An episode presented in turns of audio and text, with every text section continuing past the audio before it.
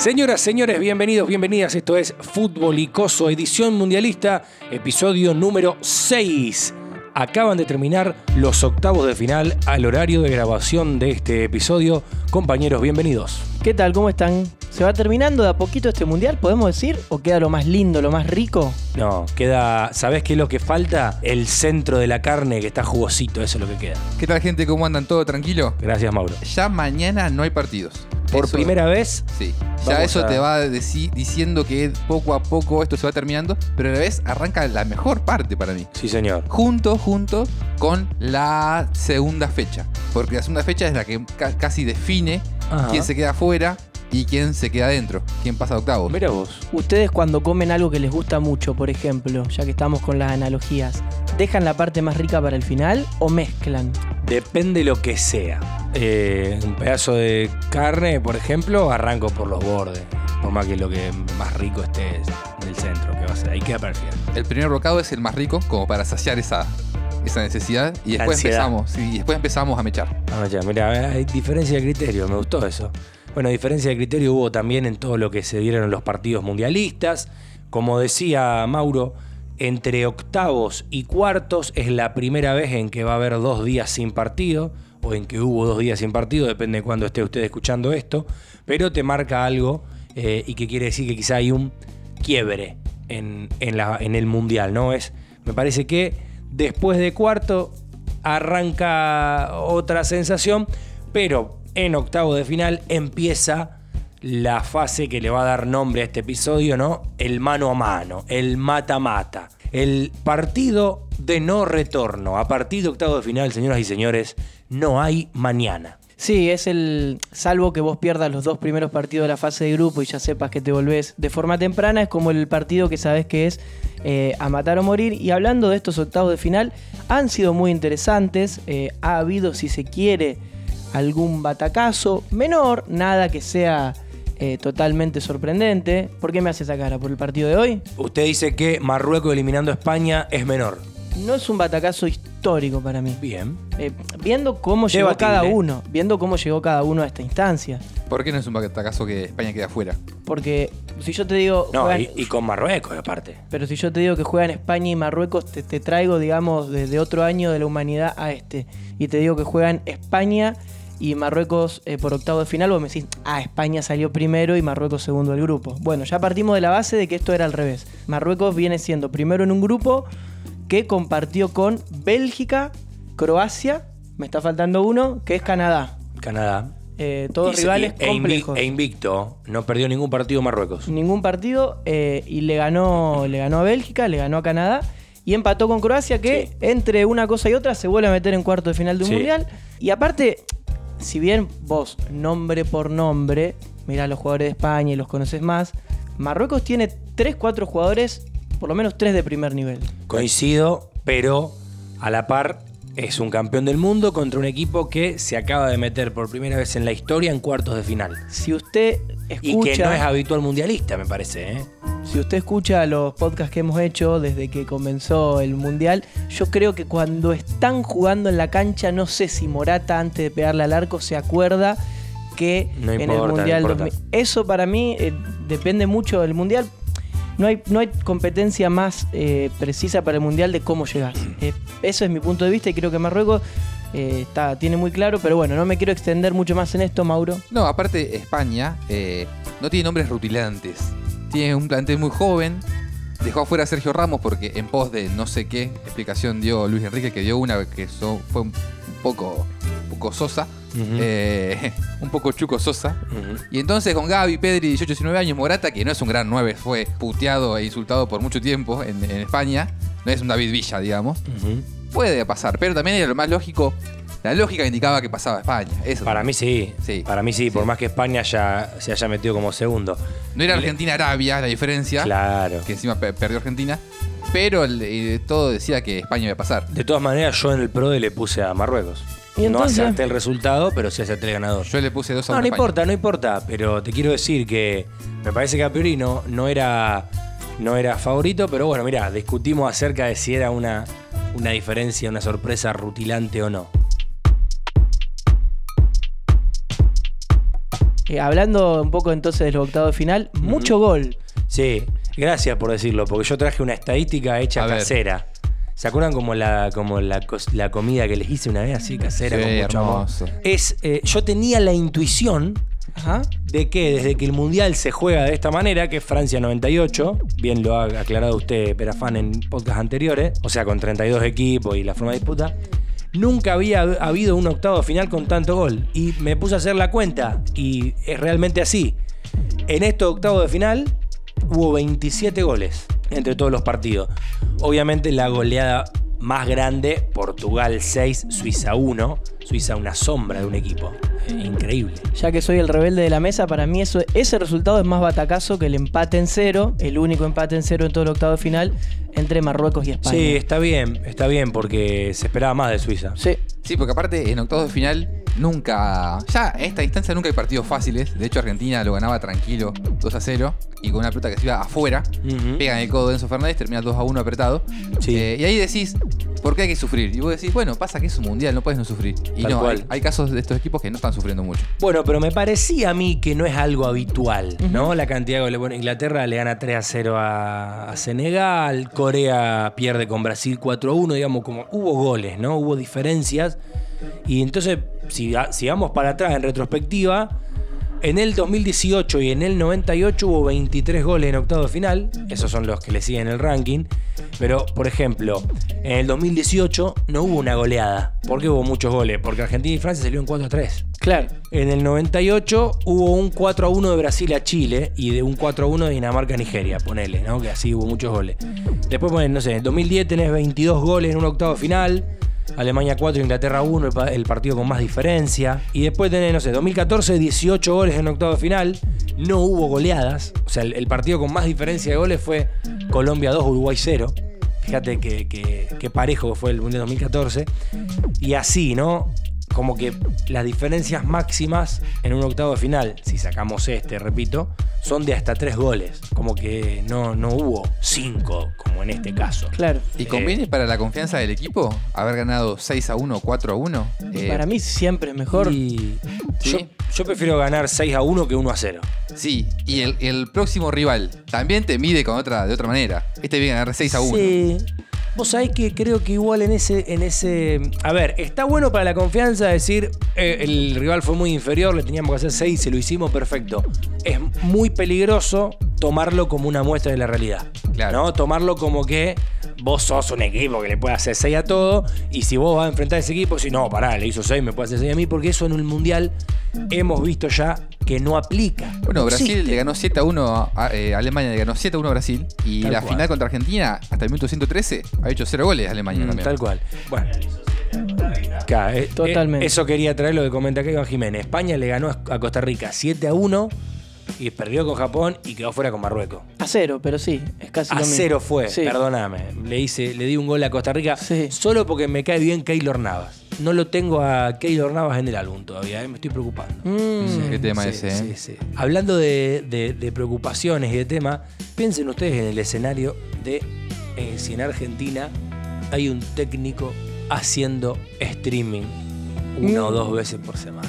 Un técnico de una selección. Bueno, eh, hay muchas teorías de por qué lo hizo. Bueno, pará, vamos a aclarar por si Dale, alguien no sí, sabe. ¿quién es? Luis Enrique, el técnico de España, hacía transmisiones de streaming por el canal oficial de la selección de España. Y hacía así, tipo showman. O sea, traía invitados, todo. Sí, y mm, un- como todo streaming, no solamente hablaba de fútbol, sino le decía, ¿usás boxer o calzón? Y el tipo lo respondía.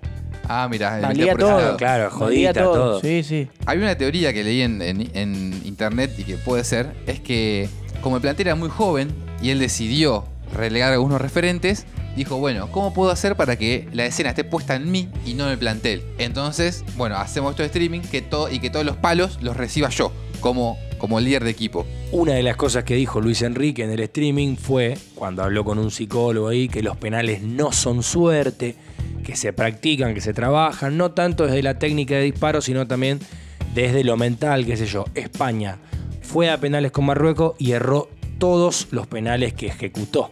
O Sí. sea, mucho streaming, pero lo que dijiste del streaming no se vio reflejado en la cancha, ¿no? Sí, eh, tres penales llegó a patear España, erró todos.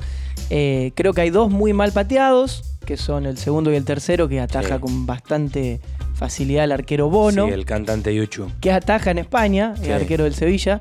El primero, que es Razarabia, es un futbolista que había pateado, voy a tirar un número que es el que había escuchado, sumamos entre 13 y 16 penales en su carrera y los había Bien. metido todos, 16. Los había metido todos y la pelota pega en el palo. Yo creo que ahí hay un poco de mala suerte, Bien. pero si bien el penal tiene una cuota importante de suerte, se la puede laburar. Si vos empezás una serie de penales y tu primer penal lo pateó Ortigosa, y vas un poco más confiado, porque por Va algo tranqui. metió todos los penales que metió. Bien, pregunta entonces a lo que decís vos, penales, ¿suerte o no suerte? Eh, mm, Vos dijiste un poquito de suerte, como que estás ahí en... para mí hay 70% de, de que la pelota entre más de suerte y un 30% que puede ser entre un buen arquero, un buen estudio a dónde va a patear el O delantero. sea, ¿70% suerte? sí, se Ah, mira. que es mucho. Y para mí es elevado. Mauro. Yo creo que se equiparan los planteles en cuanto a diferencia entre el partido. Coincido, muy bien. Pero suerte, suerte, suerte no es. Después juega mucho la cabeza. Y yo insisto en que si vos estás 15 años pateando cruzado abajo, practicando, y vas a tener más posibilidad de que entre esa pelota cruzada abajo. Vos sabés que ¿Vos yo que no? coincido. Coin- no, no, no, coincido con eso. Milito dice que no. Milito dice que ju- jugadores con mucha personalidad no patean los penales, que él mismo no pateaba. Mm. Y que. ¿Cuál de los el dos, Milito? Gabriel. Y que Ah, el ahí va. ambiente que hay en una definición por penales no existe comparado a que hay un entrenamiento. No, y tiene razón ahí. Obvio, obvio, no existe. Pero me parece que también hay- una técnica, que es básicamente eso, Sí. técnica. Claro, yo, si bien jamás voy a en mi vida pasar por la situación de tener que patear un, penal en un mundial o en algún ámbito profesional, Ojo, todavía tenés me, tiempo. me parece que se hace mucho, mucho escándalo. ¿Qué sé yo? Un penal bien pateado, abierto, con fuerza, a un palo. El tema es que ahí te van a decir, eh, No para, sé. para pegarle abierto, con fuerza, el primer palo, Mm. tenés que estar mentalmente preparado para Claro, no, no, es que pa- para mí es casi todo de la cabeza. Claro. Y Pero no creo que sean suerte los penales, ¿eh? No, no. Eh, A ver, digamos que un 30% de factores externos y, y te, te- te respondí rápido. Si Mm. me da un ratito, capaz que me hace cambiar de opinión. Viste que yo tan convencido de la vida no estoy. sí. Pero. Eh, a ver, eso que dice, ah, pegarle fuerte un palo abajo. Y Mm. también el riesgo, más cerca del palo, más probabilidad de lo que le pasó hoy a Sarabia, pegarle al No, palo. claro. Pero por ejemplo, lo que decía él, practicaste, vos le pegás todo, siempre al mismo lugar, ¿no? Fuerte a la derecha, contra el palo. Le pegás siempre al mismo lugar. Y ah, uh, mirá, el arquero te estudió y, y se va a tirar para ahí, pues sabe yo le pegué.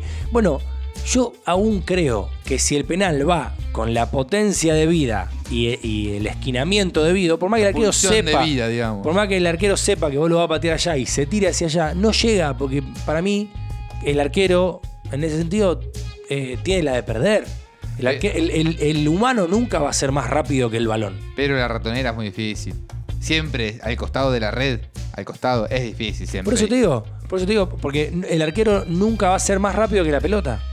Sí. Me parece a mí, qué sé yo. Pero bueno. Sí, hubo una, una muy rara la del arquero de Corea, que se le para a Neymar pegado al palo Mm. y se va acercando lentamente mientras Neymar hace la carrera y no se tira para ningún lado, termina en una Sí. posición medio eclesiástica, como rindiéndole una súplica a Neymar que acaricia la pelota No, muy, despacito. Mucho penal atajado en este mundial. Mucho penal Mucho atajado. penal en fase de grupo, se lo atajan a Messi.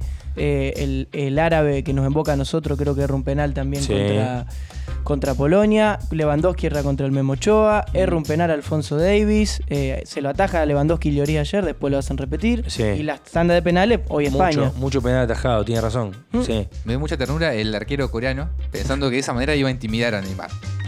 No, es muy difícil. hacer sí. algo como, pa- como para que Neymar se intimide. Porque lo cagas a patada y se enoja, ok. Pero no un le arquero importa haciendo nada. piruetas al- sobre la línea de cal, es difícil que Neymar diga, che, ahora a dónde pateo. Pensaba en esto que, que decías, ¿no? Mucho penal atajado, la, la frialdad. Hoy, el último penal de Marruecos que lo pateó Hakimi. Hakimi, Terrible. el penal más importante de la historia de la selección de fútbol de, de su país. Y el tipo jugó sin contexto. O sea, Mm. fue al trote hasta la pelota, la, la pinchó al medio. eh, Abreu, un poroto. Sí. Muy despacito, Eh, aparte. increíble. Muy despacito, la pelota. Viste que estaba la cámara ahora que te enfoca eh, de frente al arco. Sí, la nueva cámara, a favor o en Sí, contra. En contra. En contra. Siempre en contra de lo nuevo. En no, es una- es- En contra. Basta de querer innovar como boludeces. Sí. Eh, me, me- me parece a mí que eh, el que patea tiene más posibilidades de errar con esa cámara. Por esa cámara. Sí. Se, hace- se te hacen más grandes los arqueros. Claro, claro, claro. Pero afame opiniones. Al principio no me gustaba, le estoy agarrando un poquito la mano. Ah, eh, qué Pero chico en moderno. neutral. En partido neutral. Estoy seguro que si Argentina va a penales no te va a gustar esa cámara. te va a Estoy de poner más acuerdo. nervioso también. Estoy de Ah, acuerdo. ¿Ha visto? Pero Estoy de acuerdo. en la picada de, de Hakimi Sí. fue tan despacio y con esa cámara que yo dije, ¿y si el arquero vuelve y la saca? ¿Viste que hay Claro, muy, claro, claro. muy pocos casos? Sí. Que se tira y vuelve. Si ahí vuelve, pero Creo que vuelve. no fue tan despacio como para que el 56 arquero kilómetros por hora, me parece. Vamos a. Lo leí. Qué fino. No, no, posiblemente lo hubiera hecho también, es contrafáctico. Pero Sí, digo. Hakimi se la mandó sabiendo que había un penal más todavía para Marruecos. Tiene razón. Tiene Sí. razón. Pero bueno. qué Había uno yo. más. Sí. Había uno más. Todavía tenía que meter España y volver a errar Marruecos para que siga la serie. Ya que nos agarramos de España a Marruecos, pasó Japón y Croacia, que también fueron a los penales. Japón muy, muy mal lo ejecutó. ¿Qué pasaría con esos partidos si hubiesen sido en otra fase? Porque ahí decía Mauro, los penales te igualan en, condiciones de más. Pero en esto del mata-mata, en esta eliminación directa, no hay una, una cuestión de, de cierto igualamiento. No, porque a lo mejor decís, capaz que España y Marruecos se cruzan en fase de grupo y la lógica dice España le gana, Croacia le ganaría, Japón. En una instancia así, tan, tan definitiva, tan cerrada, tan, tan peleada, ¿no? Como que es otra cosa. ¿Qué opinan de eso? En este mundial han habido muchas sorpresas, sobre todo en Sí. fase de grupo. Pero creo que el hecho de que eh, el que, se- el que pierde, el que pierde se va, hace que los equipos jueguen un poco más cagados, digamos. A ver, eh, Argentina no va a salir a atacar como salió contra Arabia o México o, o Polonia, Polonia más que nada, porque de otro lado está Holanda o Países Bajos. Pero también por otro lado, si te hacen un gol, aparte, las estadísticas dicen que eh, en, octavo- en- a partir de octavos de final, en mundiales, el que hace el primer gol, en, una- en un gran porcentaje, es el que después pasa de, de fase. Entonces, juega un poco también ese cagazo. Claro, porque haces el gol y cerrás la persiana. Y claro, es muy, después muy difícil entrarle a, a defensas de ese nivel. Claro. Y después, los me- la media hora que se agrega, desvirtúa el partido, desvirtúa un poco todo, ya los jugadores no dan más. ¿Cómo la media hora que se agrega? En caso de, de empate, tiempo suplementario. Ah, cuando. Ahora vamos a hablar de la larga, que es un tema también, ¿eh? Claro, y eso también los desvirtúa, se, se- se- se complica, pero yo creo que sí, son diferentes los partidos. Yo creo que tal vez eh, Marru- Marruecos perdía contra, contra España si era la primera fecha del Mundial. Claro. Yo creo que puede ser. Uf, me, me- me- me tiró mucho Mauro, me, me- me elevó la vara. No sé si hay tanta diferencia entre lo que puede pasar en fase de grupo y en octavos. De hecho, creo que favorece más al grande por el tema del alargue. Con los Mm. 30 minutos de alargue, el equipo que tiene mejores condiciones tiene más posibilidades de pasar. Pero en- tienen que empatar, chicos, para el alargue. Bueno, bueno, sí, también. Hay, hay 90 minutos antes. Pero si vos 2014. sos Alemania, por ejemplo, bueno, justo Alemania que se quedó ahora fue, Sí. pero supongamos Alemania, está jugando un octavo final con Marruecos y ve que faltan 10 minutos para que termines y bueno, cualquier cosa si empatamos, Mm, tenemos 30 minutos más. Y se lo hago. Y en Bien. algún momento de la noche te da el beso la chica. Sí. Ajá. Yo creo que lo- el mata-mata o el- el- el- los partidos a muerte, para mí igualan un poco. Sí, sí, sí, sí. sí. Por, por el tema del, del- lo que decía Mauro del cagazo.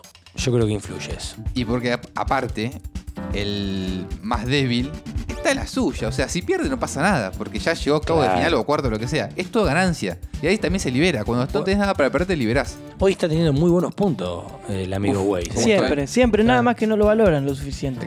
Vos- usted dice que es un, un jugador que si fuera de otra nacionalidad valdría el triple, como los memes, eso. Claro, Brasilero, sí, digamos. Mauri, o sea, Mauro Weiss vale un millón. Maurinho, 50 millones. Sí, ¿no? sí, Bien. sí, sí. Hablaban del alargue, ¿no?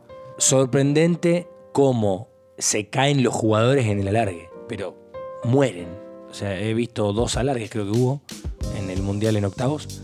Los vi los dos, eh, pero dinamitados físicamente. Es como si el cuerpo tuviera memoria de hasta dónde está acostumbrado. Vos salías a correr Claro. 4 kilómetros todos los días, el día que querías hacer 5, sentí que corriste 4 y 4. Tremendo. Bueno, ¿es físico o, o psicológico? ¿Por dónde pasa más también? Porque ahora hay cinco cambios. O sea, cambiaste medio, plan- medio, Sí. medio equipo sí. y sigue pasando eso. Y en el alargue tenés un cambio más. Voy a aprovechar y voy a hacer mi intervención del día. Eh, ¿Les ha pasado a veces, eh, no se nos conoce por ser el grupo más estudioso del mundo, pero les ha pasado cuando uno se prepara para rendir una materia o piensa en cualquier objetivo al que uno ya le tiene pensada la fecha de corte y uno mentalmente, para mí es muy psicológico, psicológico. Uno mentalmente dice, en tres días esto termina, en dos días esto termina. Puedo hacer este esfuerzo porque es el último día. Y después, ¿qué pasa si eso no termina? ¿Qué pasa si rendís mal esa materia y te tenés que motivar, decir, bueno, en dos semanas tengo que rendir de nuevo y tengo que conseguir tener la motivación que yo tenía hace dos semanas y es imposible. Yo creo que con el físico y la mente pasa un poco lo mismo. Un jugador puede sacar estado físico de donde no lo hay cuando faltan 5 minutos para un partido, porque dice son los últimos 5. Y uno está acostumbrado a que si el partido no se estira, muchos de estos jugadores han jugado un montón de eliminatorias y un montón de alargues, pero vos decís, bueno, es el descuento. Puedo hacer esta corrida ahora. ¿Y cómo haces después para convencerte y convencer con tu mente a tu cuerpo de decir, che, bueno, ese, ese pique que dije que era el último pique, al final no es el último y ahora tengo que estar fresco para jugar media hora más. En ese sentido me parece que es muy psicológico y cómo lo psicológico afecta a cómo uno trata y, y regula su cuerpo. Para mí media hora es un montón, ¿eh? Mm, Eh, Es un tercio del tiempo del partido. sí. Sí. Es una banda. Aparte es muy normal que en los alargues muchas veces no pase casi nada. Claro.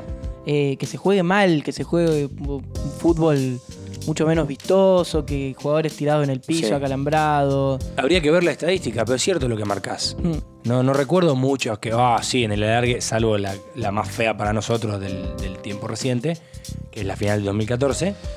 Eh, bueno, en el 2014 le ganamos a Suiza en el alargue. Le ganamos a Suiza y si no me falla la memoria, acá capaz que Iván me lo puede chequear porque al pedo no me gusta hablar. No. Alemania en el Mundial 2014 fue a alargue en octavos de final contra Argelia. Mirá vos. El gol de oro eh, estaba bueno, a mí no me, no me gustaba para nada. No, me parece muy injusto.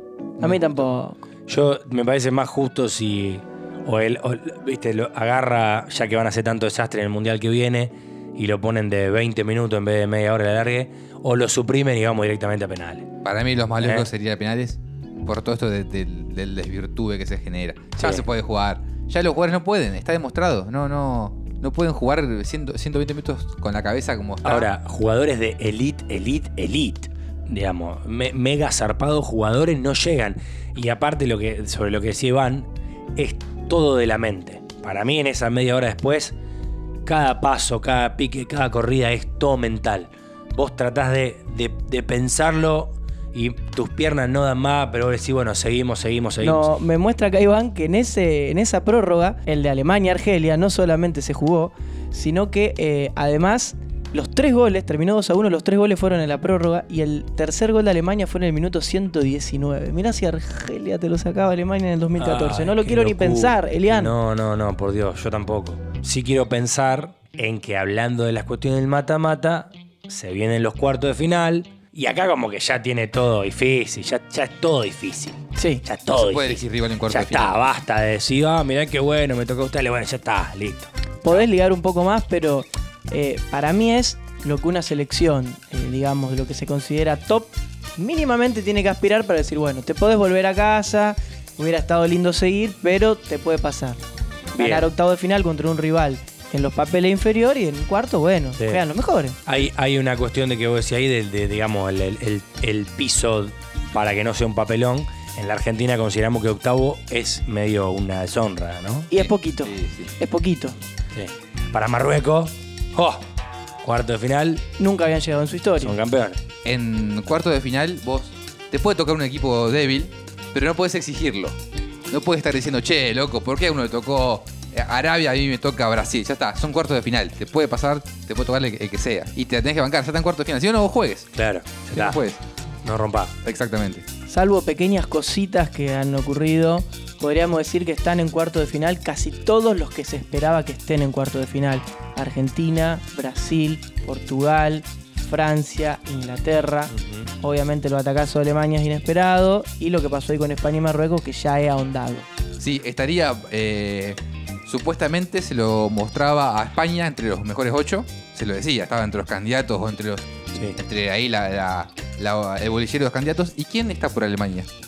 Eh, Croacia. Croacia. Bueno, está bien, sí. O, o- a ver, o Marruecos, chicos. No, no, Marruecos por España sería, Está, como está, está juego, y Croacia por Alemania. Ahora, una cosa. Croacia jugó alargue, Marruecos jugó alargue para linkear cuarto de final con alargue. Me parece que llegás un poquito peor, ¿no? Y lógicamente, por una cuestión de que, de que- por suerte ahora para los, los futbolistas hay un descanso mayor al que se venía dando. Mm, claro. Argentina va a tener, Tuvo casi una semana. de claro, descanso. sí, sí, sí, casi una semana. Por ejemplo, Di María, que no jugó el último partido, tiene casi 10 días para ver si llega. Ujú. Una semana de descanso es lo lógico. Sí, aparte venían- venimos jugando cada tres días. Sí, No daba respiro. Yo, uno no puede hacer nada porque está cada tres días hay un partido. tal cual. Entonces, vos decís, bueno, el Uno, partido. uno vos decís por nosotros. Claro, Ah. sí, el, el- el propio. Eh, el partido y, y después, ¿qué pasa? Y después ya otro día está diciendo en 48 horas jugamos de vuelta. Sí. No te da respiro esto. Sí, es cierto. Y ahora eh, pasar cuartos es un buen mundial, digamos.